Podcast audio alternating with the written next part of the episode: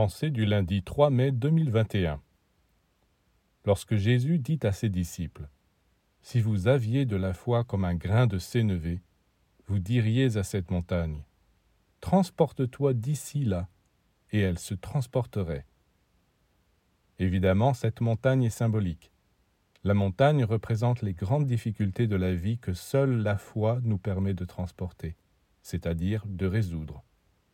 En un an, deux ans, dix ans, pierre après pierre, nous parviendrons à transporter ces montagnes. Vous pensez que c'est long et vous voudriez que ce soit fait tout de suite. Alors dans ce cas, faites comme les fourmis qui parviennent en peu de temps à transporter de vraies montagnes de grains. Proportionnellement, ce sont des montagnes pour elles. Oui, mais une fourmi ne travaille pas seule. Ce sont des multitudes qui travaillent ensemble. Dans l'isolement, l'égoïsme, on ne transportera jamais les montagnes.